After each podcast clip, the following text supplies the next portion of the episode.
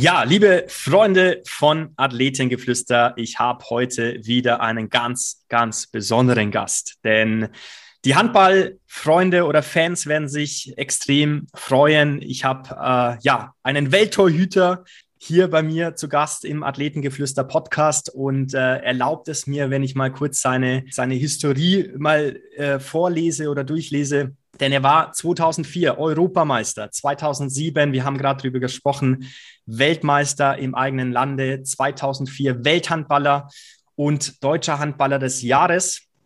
Darüber hinaus sämtliche Pokalsiege, DAB, Supercup-Siege, EAF, die Champions League, wurde zum besten Torhüter der WM 2003 und 2007 ausgezeichnet und darüber hinaus noch viel, viel mehr.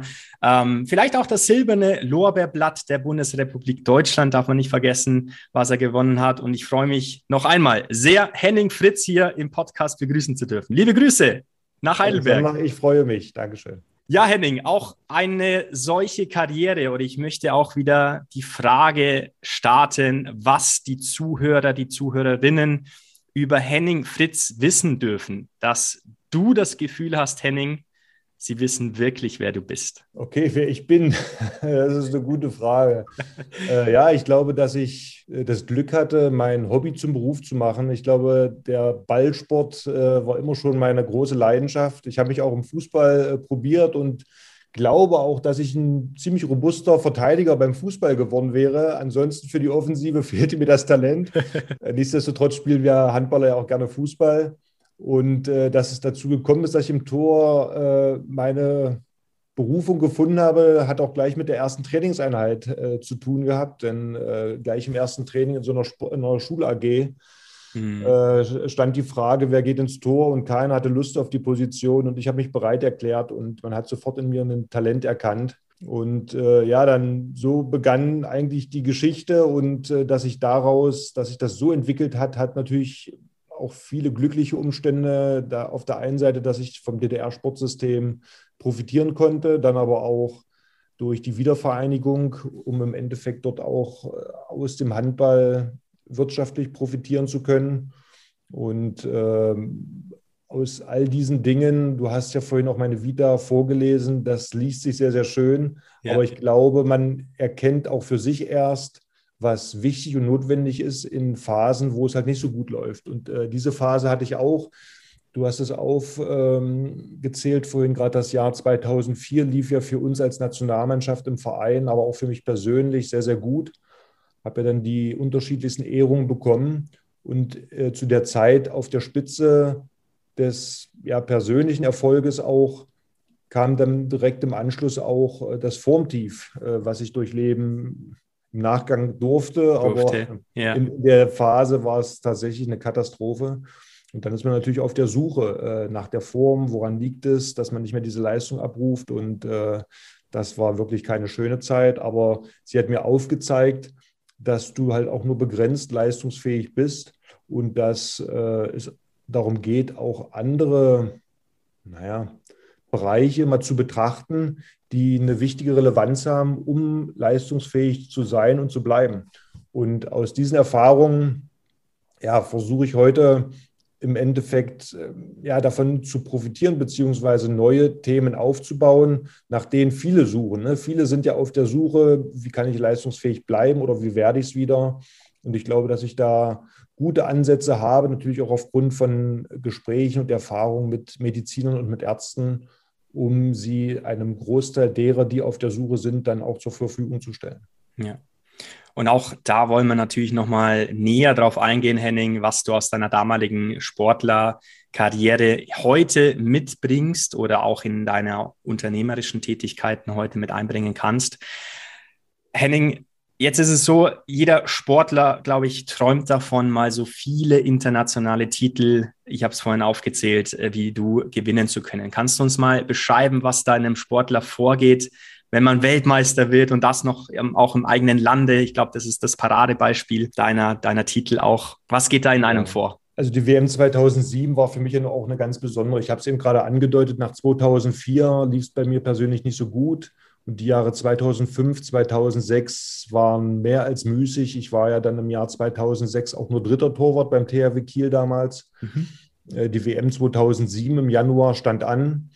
Und äh, der Bundestrainer damals, Heiner Brandt, äh, stand natürlich jetzt vor der Frage, kann ich einen Torwart einladen zu dem WM, zu der einmaligen Chance, eine WM im eigenen Land zu spielen, der im eigenen Verein nur die Nummer drei ist. Ja, und es war ja wirklich so, dass ich ein halbes Jahr auch nur auf der Bank gesessen habe. Mhm. Bin ich natürlich sehr dankbar, dass der Heiner mir damals die Chance gegeben hat. Und äh, wir sind natürlich in dieses Turnier auch nicht als großer Favorit gegangen, sondern wir haben uns natürlich intern das Ziel gesetzt, diese Chance bekommst du nur einmal und wir wollen natürlich Weltmeister werden. Aber von den Experten international zählten wir natürlich nicht zum Favoritenkreis.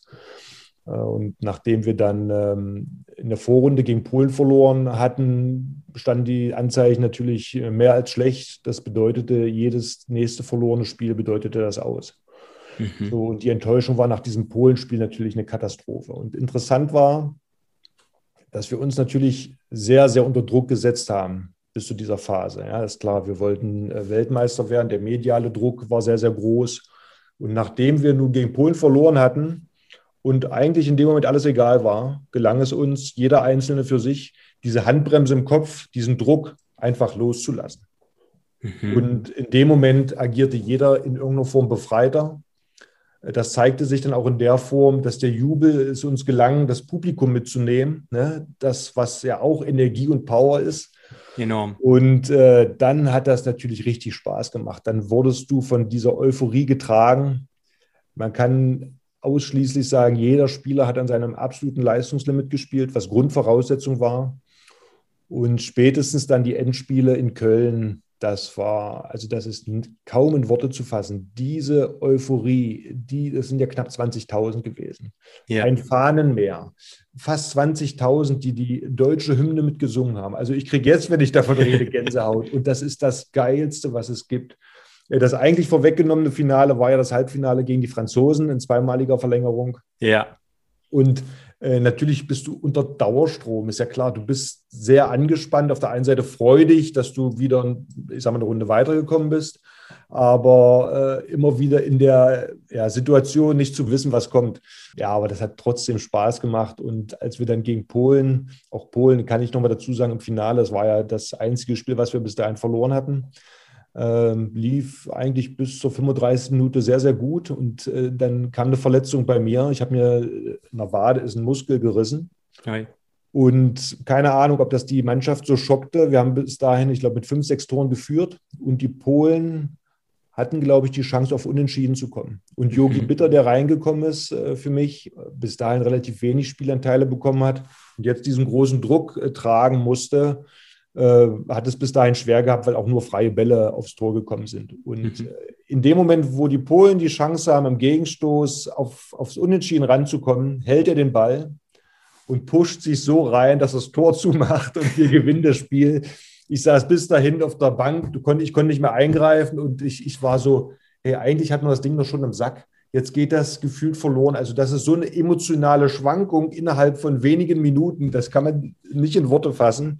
Aber dann diese Erlösung, als das Spiel vorbei war und wir tatsächlich Weltmeister waren, das war unglaublich. Also ein unglaubliches Gefühl. Das kann man gar nicht mit, mit Worten, ich sag mal, wie soll man etwas noch mehr steigern? Das war, ja. Kann ich mir vorstellen. Ein großer Traum, ja. Und ist natürlich auch noch, äh, auch für mich als jetzt nicht äh, der Handball-Experte oder äh, großer Handball-Fan, aber immer noch in Erinnerung.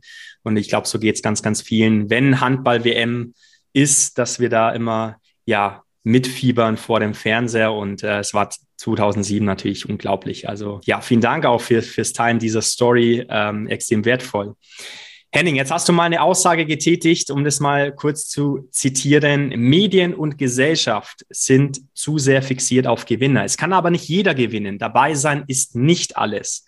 Natürlich muss derjenige, der Erfolg hat, mehr geehrt werden. Es ist aber wichtig, den weniger erfolgreichen mehr Aufmerksamkeit zu schenken. Was steckt da dahinter? Oh, das ist eine gute, eine gute Aussage. Die von dir getätigt glaube, wurde.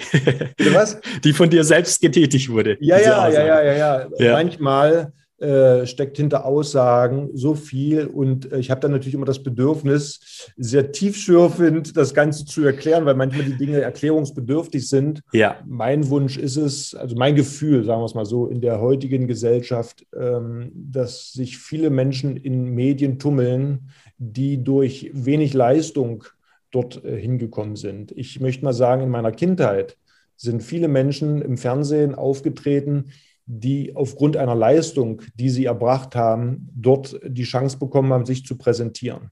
So, und das wäre auch mein Wunsch, äh, weil es ja so sein soll, sie haben eine, sie bekommen eine mediale Aufmerksamkeit, um als Vorbild für die Kinder da zu sein.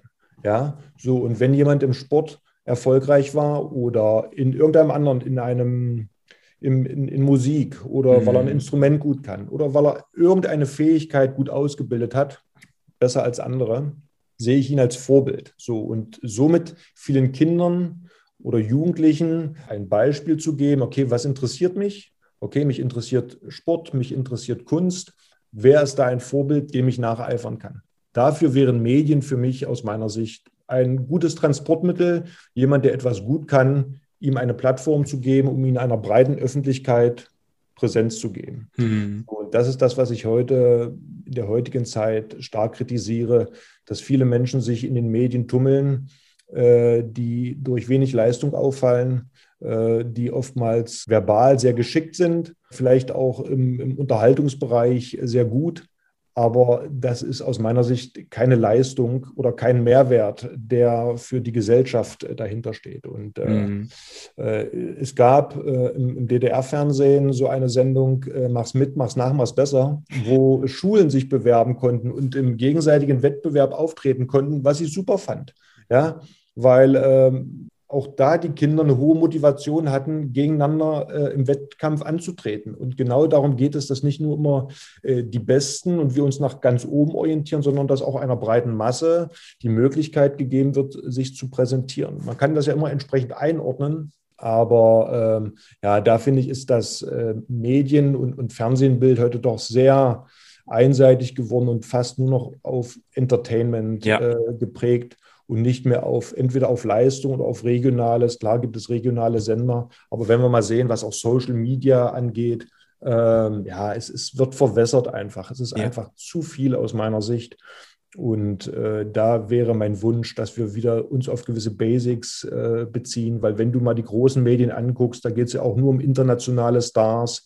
Und da ist ja auch immer die Frage, warum sind die da, wo sie sind? Ne? Also mhm. wer steckt da dahinter und, und, und. Da wäre mein Wunsch eigentlich wieder mehr zu regionalem und auch stolz zu sein auf das, was regional bzw. national auch geleistet wird, weil in der heutigen äh, Presselandschaft hören wir doch eigentlich nur Hiobsbotschaften und wenig, was äh, wirklich gut gemacht wird. Und ich glaube, dass man, ähm, äh, ob in Deutschland oder auch in anderen Ländern, äh, oftmals doch eher stolz sein kann, auch auf das, was geleistet wurde und sich Gedanken darüber machen sollte, wie man auf dem doch guten Niveau, auf dem wir leben, es vielleicht noch einer breiteren Masse äh, gut gehen lassen können. Ja, das wären eher so Ansätze, die ich mir wünschen würde. Und wow. Sport, guck mal, ich bin zum Sport gekommen, weil ich ein Vorbild damals hatte. Wieland Schmidt, große Torwartlegende äh, beim SC Magdeburg, von dem hatte ich ein Poster in meinem Zimmer. Ja, mhm. dem habe ich nacheifern äh, wollen. Hätte natürlich nie gedacht, dass ich äh, mal ähnlich weit komme wie er.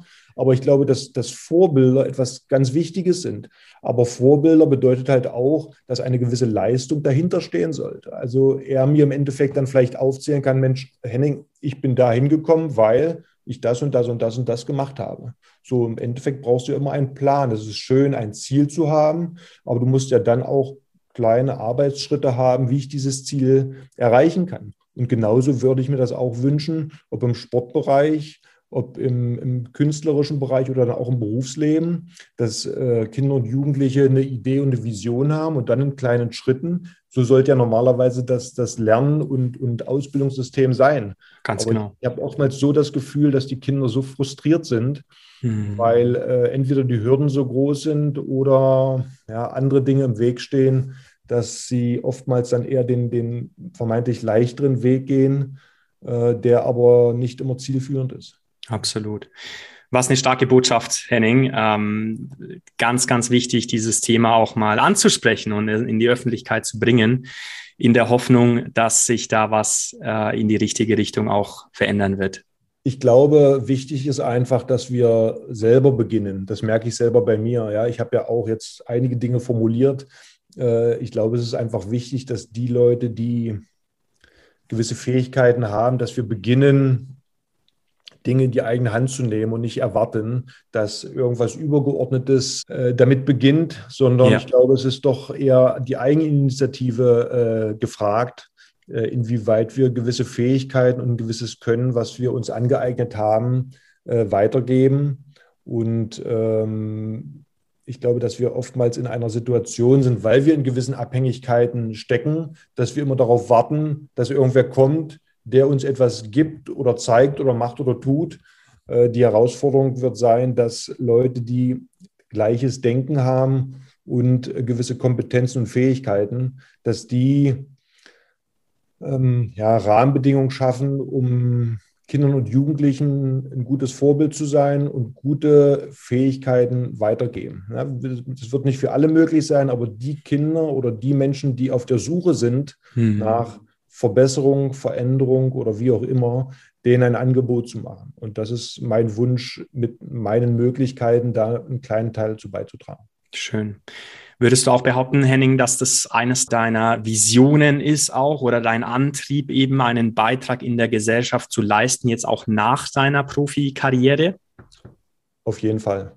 Ich glaube, jeder junge Mensch sucht nach einem Vorbild, nach nach einer Form von, von Erfüllung. Und äh, ich glaube, dass wir bei vielen Dingen erstmal, klar, das eine ist eine Vision zu haben. Und dann mhm. brauche ich aber einen Zweck. Äh, das, ist, das ist vielleicht auch wie im Sport. Ne? Ich muss ja erstmal eine gewisse Technik erlernen, um dann, dann ist es die Mischung zwischen Technikerlernung und eigenem Talent.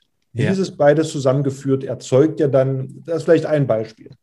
Wenn äh, oftmals ist die Frage, ich komme zu einem Verein und dann sagen die, ja, unsere Torhüter, hm, das klappt nicht so richtig, zeig denen mal, wie das geht. dann sage ich, okay, ich kann denen so ein bisschen Dinge erklären, wie ich vielleicht, welche Strategie ich von außen habe oder aus dem Rückraum oder vom Kreis, wie auch immer. Aber wenn die Grundlagen schon gar nicht da sind, also keine Grundschnelligkeit, keine Mobilisation, keine, was weiß ich, was soll ich dann mit denen tun?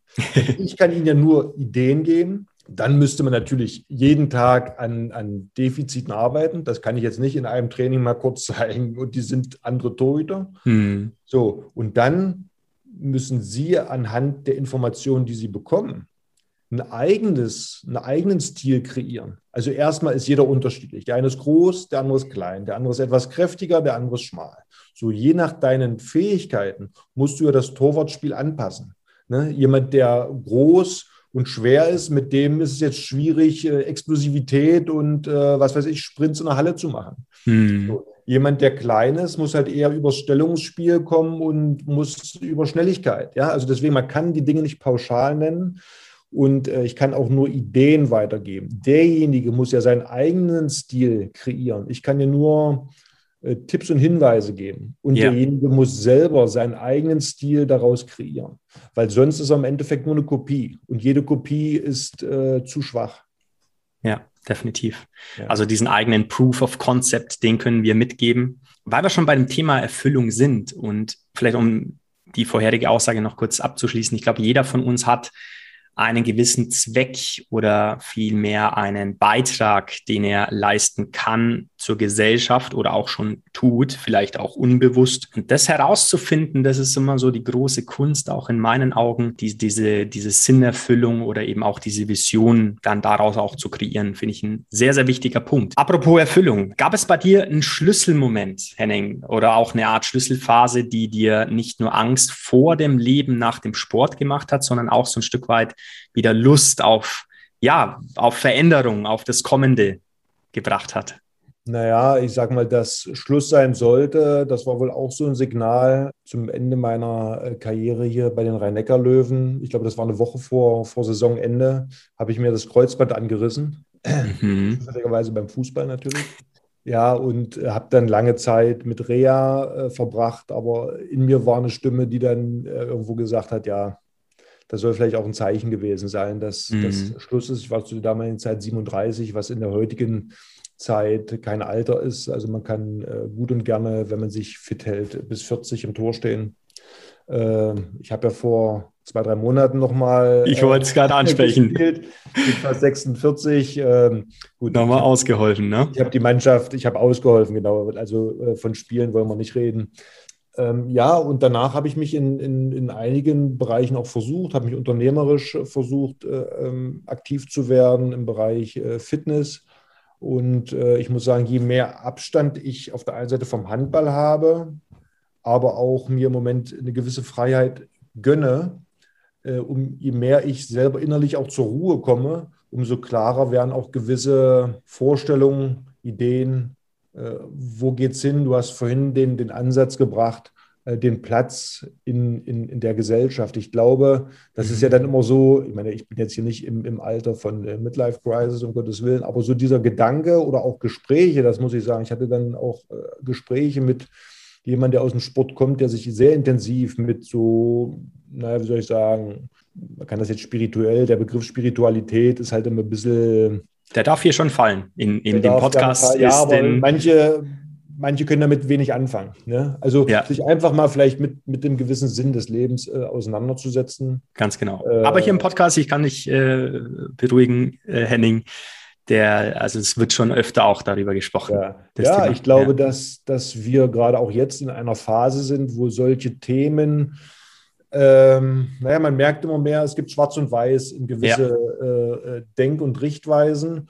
Und äh, was mir da fehlt im Moment ist einfach der, der Dialog. Ne? Also die tatsächliche Auseinandersetzung. Wir haben zwei Positionen und lass uns doch mal beide Pro und Kontras gegeneinander stellen. Mhm. Ja? Da habe ich das Gefühl momentan, dass gar kein Interesse manchmal da ist, sondern dass es darum geht, wir haben diese eine Sicht und die ist so und die haben wir so und so. Mein Gefühl sagt mir, ich möchte mich gerne so an Natur orientieren, weil ich glaube, dass Natur ziemlich perfekt ist. Und äh, mm. äh, das ist so mein, mein Ansatz. Äh, mit der Herangehensweise äh, auch im Sport. Ja? Was, was will Natur? Ne? Was ist, wenn, wo wir in der Natur gelebt haben? Ne? Also da habe ich nicht den ganzen Tag hier auf einem bequemen Sofa gesessen. Ne? Also mm. das ist nicht, dass ich hier nur auf der Erde sitze. Aber du verstehst, was ich meine. Ne? So ist die Herangehensweise äh, im Sport, aber auch in vielen anderen Themen. Und ich glaube, dass über diesen Gesichtspunkt so an viele Dinge ranzugehen, so Wissen zu gewinnen und dieses Wissen weiterzugeben. Ich glaube, dass viele auf der Suche sind, aber viele getrieben sind durch ihren Job, durch natürlich Geld, äh, mhm. weil wir alle in dieser Geldmühle drinne hängen, äh, die uns aber oftmals nicht glücklich macht. Ne? Du merkst ja selber auch, dass Menschen, die große Vermögen haben, auch suchen nach ja. der, nach dem Besonderen ne? und nach, nach dem Glück. Glück genau nach dem Glück. Und ich glaube, ja. gerade dieses Materielle, ich will mich dagegen nicht wehren. Und ich glaube, mm. das ist auch etwas Gutes. Ja. Aber nicht dieses ständig neu und neu und neu, sondern ich kaufe einmal das, aber das Beste, sage ich jetzt mal so, wenn ich die wirtschaftlichen Möglichkeiten habe. Aber ich stelle mir nicht die Bude voll. Ja. Ich will nicht sagen, dass ich es schon praktizieren kann, aber ich will sagen, dass ich versuche auf diesem Weg mich zu entwickeln. Ne? Ganz genau. Und mich eigentlich von materiellen Dingen äh, zu lösen, Konsum ein bisschen äh, zu reduzieren und auf Qualität zu achten. Ich glaube, das ist das Entscheidende, ne? dass wir dass ich Qualität liefern möchte in dem, was ich tue, wenn ich Sport mache. Ja. Qualität, wenn ich äh, Nahrungsmittel kaufe. Qualität, wenn ich, ne, also nicht konsumieren, um nur viel konsumieren, sondern auf Qualität zu achten. Und ich glaube, dieses, diese Erfahrung und diese Denkweise, äh, anfangend im Freundeskreis zu besprechen, zu leben und das Schritt für Schritt weiterzugeben. Ich glaube, dass es dort viele Menschen gibt, die dort das natürlich viel besser erklären können als ich jetzt, äh, warum das sinnvoll ist, warum das wertvoll ist und, und, und. Und darüber habe ich in den letzten Jahren sehr, sehr viel gelesen und auch gehört. Und es macht für mich einfach Sinn. Ja. Und ich glaube, dass wir im Moment vor einer großen Veränderung stehen, mhm. in jederlei Hinsicht. Und dass es wieder mehr dazu geht, dass wir uns auch gegenseitig unterstützen. Weil ich glaube, dieses Gesellschaftssystem, in dem wir gerade leben, man merkt doch immer mehr, dass viele Menschen einfach doch sehr unzufrieden sind, obwohl es vielen besser geht als irgendwelche, also wirtschaftlich, viele Generationen davor, ich versuche mich immer zurück zu besinnen, meine Großeltern, meine beiden Opas waren beide im Krieg, ja. äh, viel Angst gehabt, als dann Bomben fielen und, und, und. Und wenn ich mich da zurückerinnere und dann manchmal grübel und sage, ach Gott, und jetzt das wieder, wo ich mir sage, worüber jammern wir eigentlich? Ganz genau. So gut, ja. Und da sich immer wieder zurück zu besinnen und zu sagen, okay, welche Welt wollen wir unseren Kindern und Enkelkindern hinterlassen? Ich glaube, dass wir da, dass es viele Menschen gibt, die sich dem bewusst sind und ihren Beitrag leisten wollen und äh, in der Hinsicht da eine, eine ja, man ist ja nur ganz ein kleines Rad in diesem großen Spiel, aber einen kleinen Beitrag dazu zu leisten, dem bin ich mir bewusst und daran arbeite ich, diesen kleinen Beitrag in die Gesellschaft weiterzugeben. Sehr, sehr schön. From Ego to Ecosystem habe ich kürzlich einen Beitrag geschrieben auf LinkedIn. Den kann ich auch gerne mal unten in den Shownotes verlinken. Ist äh, auch in meinen Augen ganz, ganz wichtig. Sehr gute Aussage. Klar, äh, um im, im Spitzenbereich, auch bei mir im Tor, so weit zu kommen, ist man ein Ego. Das will ich gar ja. nicht ausschließen, auch wenn ich mit meinen Torhüter-Kollegen mich immer sehr gut verstanden habe und uns eher als Team gesehen habe. Aber klar war man ein Ego, keine ja. Frage. Und ich glaube, dass ich da heute äh, anders bin. Das, glaube ich, hat dann auch ein bisschen mit, mit einer gewissen Reife und Lebensweisheit zu tun. Ich glaube, das war auch völlig notwendig in der damaligen Zeit, um überhaupt dahin zu kommen.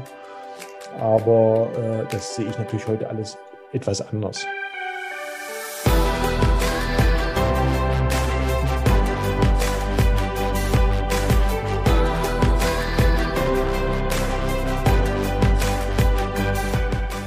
Wow, das war's wieder mit einer neuen Folge von Athletengeflüster. Ich bedanke mich, dass du bis zum Schluss mit dabei warst. Falls du mehr erfahren möchtest, dann habe ich wieder alle Kontaktmöglichkeiten in den Shownotes verlinkt. Lass mir auch gerne eine 5-Sterne-Bewertung da, wenn dir dieser Podcast gefallen hat. Leite ihn doch auch an Freunde, Bekannte weiter, für die diese Folge spannend sein könnte. Da hilfst du mir sehr damit. Den Link dazu findest du wie immer in den Show Notes. Vielen Dank fürs Zuhören. Immer dran denken, Stärke kommt von innen. Hallo, wir sind Konstanze und Sebastian. Wir haben den Alexander vor gut zwei Jahren kennengelernt und ich teile einfach auch meine Liebe zur Ernährung, zum Fitness, zum Sport mit ihm. Ich kann mich wunderbar mit ihm austauschen. Er hat ein sehr tiefgründiges Wissen in dem Bereich. Ich konnte auch ganz, ganz viel von ihm schon lernen, weil er einfach so strukturiert ist und so ja geplant an die Arbeit herangeht und wirklich immer den Fokus hat. Und das bewundere ich am Alexander und ja, wir arbeiten sehr gern mit ihm zusammen. Ja, vor allem arbeiten wir eng mit ihm zusammen. Die letzten zwei Jahre haben wir hier in München ja uns weiterentwickelt, uns gemeinsam ja wirklich vom Leben her auf eine ganz andere Stufe gebracht. Es ist mit Alex immer wieder eine Freude zusammenzuarbeiten. Und ich kann auch dir, der jetzt hier zuguckt, einfach nur auch empfehlen, dich mal mit dem Alex auszutauschen, mal seine Meinung einzuhören, gerade auch wenn du was verändern willst in deinem Leben. Und ja, ich freue mich und vielleicht sieht man sich.